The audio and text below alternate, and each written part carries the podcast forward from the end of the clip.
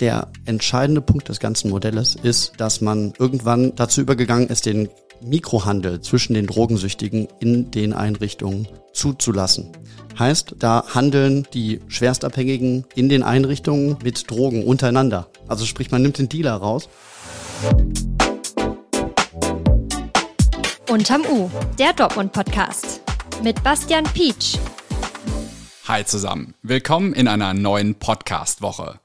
Seit Monaten begleiten wir hier ja schon eines der aktuell umstrittensten Themen in Dortmund. Die Crack-Krise. Oder genauer, die Frage, wie die Stadt damit umgehen soll, dass zuletzt deutlich mehr Menschen von Crack abhängig geworden sind. Die Droge sorgt dafür, dass Abhängige stark verwahrlosen und stellt die bestehenden Hilfseinrichtungen vor extreme Herausforderungen. Für mögliche Lösungen des Problems wurde in den letzten Wochen immer wieder nach Zürich geschaut. Die Stadt in der Schweiz hat ihr ebenfalls massives Drogenproblem vor vielen Jahren nämlich in den Griff bekommen. Wie Zürich das geschafft hat und ob sich das Züricher Modell auf Dortmund übertragen lässt, ist unser heutiges Thema des Tages. Mein Name ist Bastian Pietsch und ich freue mich, dass ihr unterm U auch heute wieder einen Platz in eurem Alltag gebt. Bevor wir mit unserem Deep Dive zur Drogenpolitik anfangen, kommt hier noch kurz und kompakt das Nachrichtenupdate. Update. Brandserie. Am Montagmorgen hat es erneut in zwei Mehrfamilienhäusern in der Nordstadt gebrannt. Das erste Feuer brach gegen 20 nach 4 in einem Haus an der Mozartstraße aus, und zwar im Hausflur vor einer Wohnungstür. Die Mieter der Wohnung konnten das Feuer selbst löschen, bevor die Feuerwehr eintraf. Das zweite Feuer brach gegen 8.50 Uhr im Keller eines Hauses an der Schützenstraße aus. Die Feuerwehr konnte es schnell unter Kontrolle bringen. Eine Person hatte Brandrauch eingeatmet und musste ins Krankenhaus. Eine Wohnung im Erdgeschoss ist zeitweise unbewohnbar. Die Polizei geht in beiden Fällen von Brandstiftung aus. Bereits in den vergangenen Wochen kam es immer wieder zu ähnlichen Bränden in Mehrfamilienhäusern in der Nordstadt. Umstritten.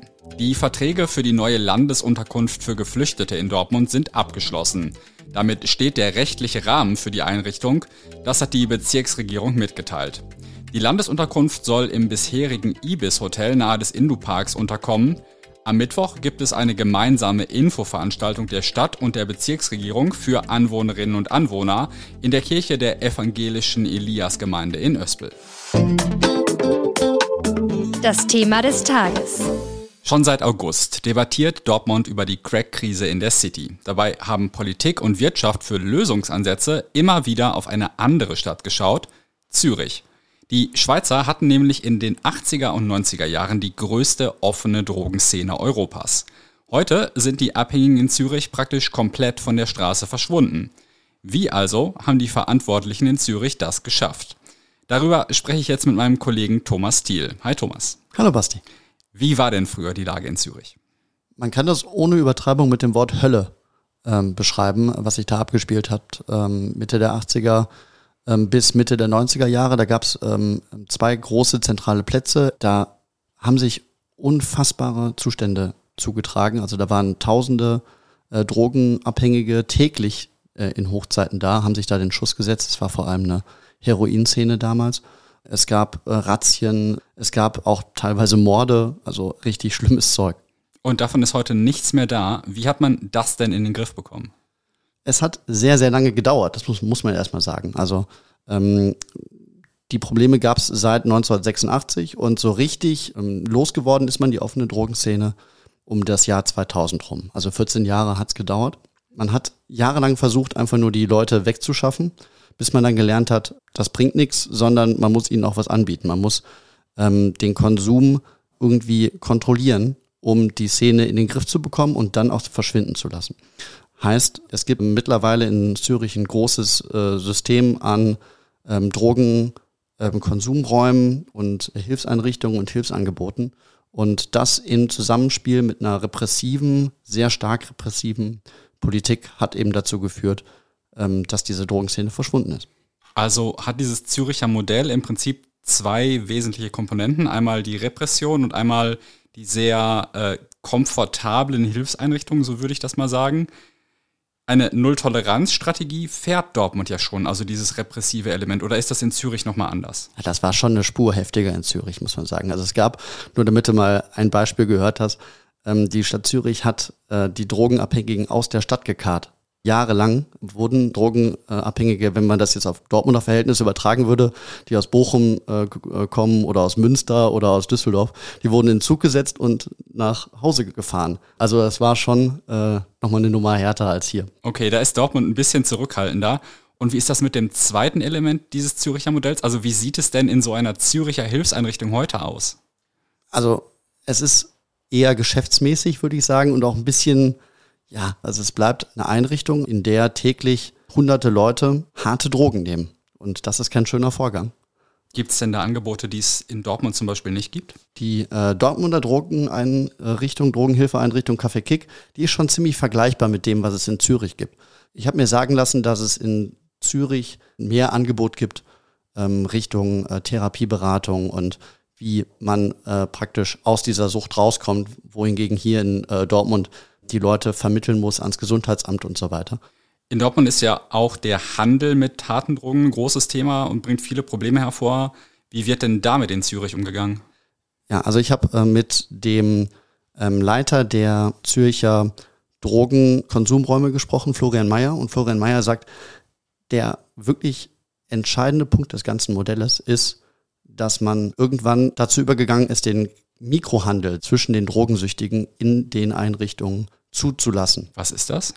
Heißt, da handeln die Schwerstabhängigen in den Einrichtungen mit Drogen untereinander. Also sprich, man nimmt den Dealer raus und äh, der Grundgedanke ist eben, dass man dann ähm, die Dealer aus der Gleichung rausnimmt und die Szene wirklich in diese Einrichtung reinholt und ebenso auch steuern kann, so hat das Florian Mayer gesagt. Wie viele solcher Anlaufstellen, wo man konsumieren und auch im kleinen Umfang handeln kann, gibt es denn eigentlich in Zürich?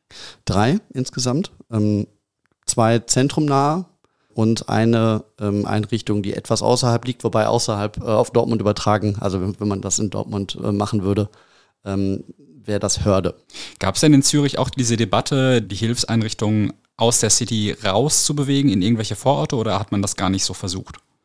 Dieses Schlagwort Dezentralisierung ähm, ist, glaube ich, auch eins, was den äh, Befürwortern des Zürcher Modells hier in Dortmund sehr gut gefällt. Nur das Problem ist, dass die Zürcher etwas anderes darunter verstehen als ähm, die Leute, die das hier propagieren. Also hier, glaube ich, äh, versteht man unter Dezentralisierung, dass man wirklich sagt, okay, hier das Café Kick, das äh, mitten in der City ist, das packen wir jetzt mal schön nach Schlötgen Dortmund oder äh, nach auf dem höchsten. Auf dem höchsten, genau, oder nach Wickede und dann haben wir hier die ganzen Drogensüchtigen nicht mehr in der City.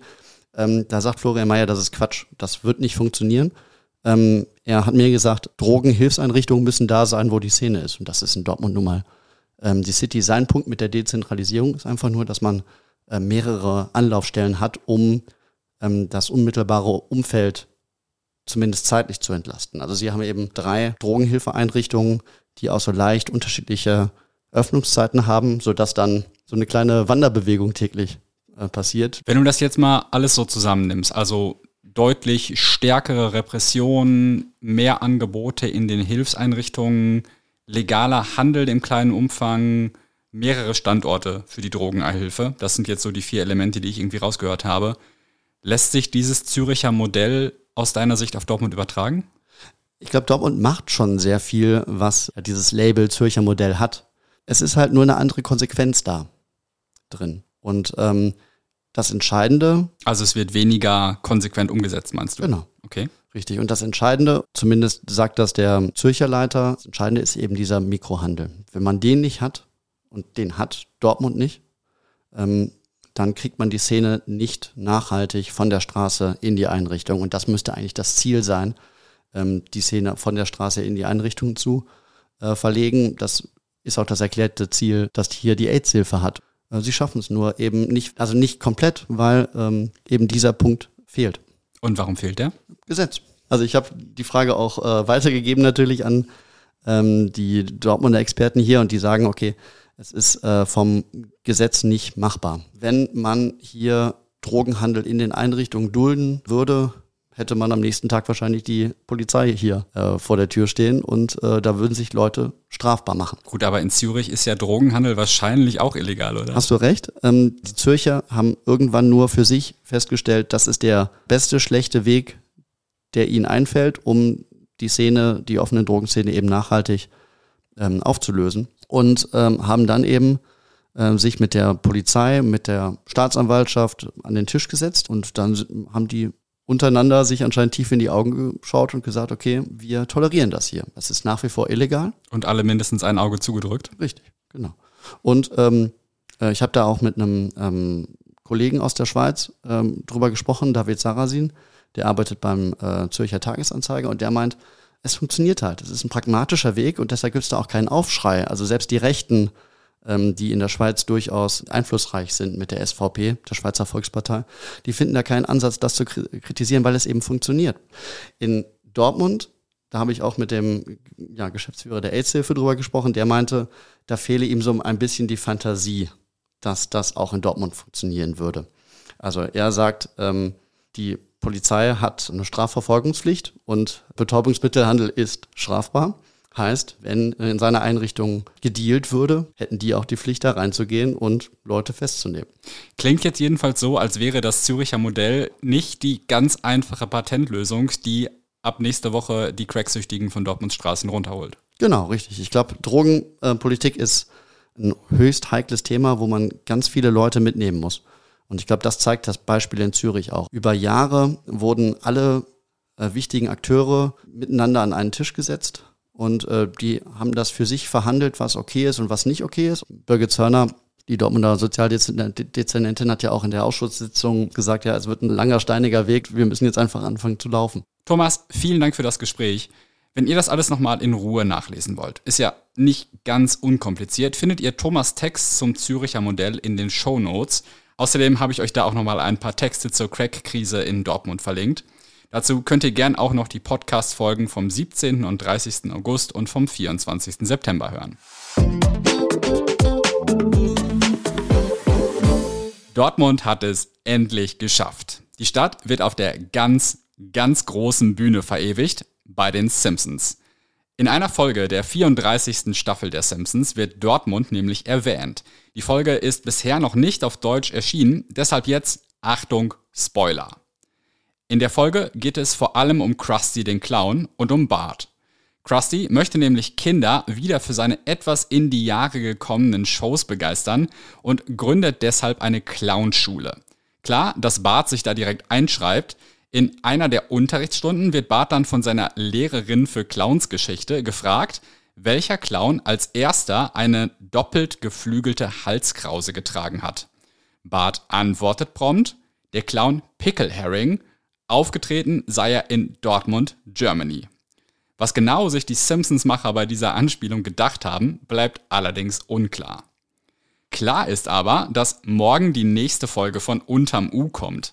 Damit wir das hier noch ganz lange machen können und irgendwann vielleicht auch auf die über 750 Folgen der Simpsons kommen, hilft es uns, wenn ihr Unterm U abonniert, zum Beispiel auf Spotify oder Apple Podcasts.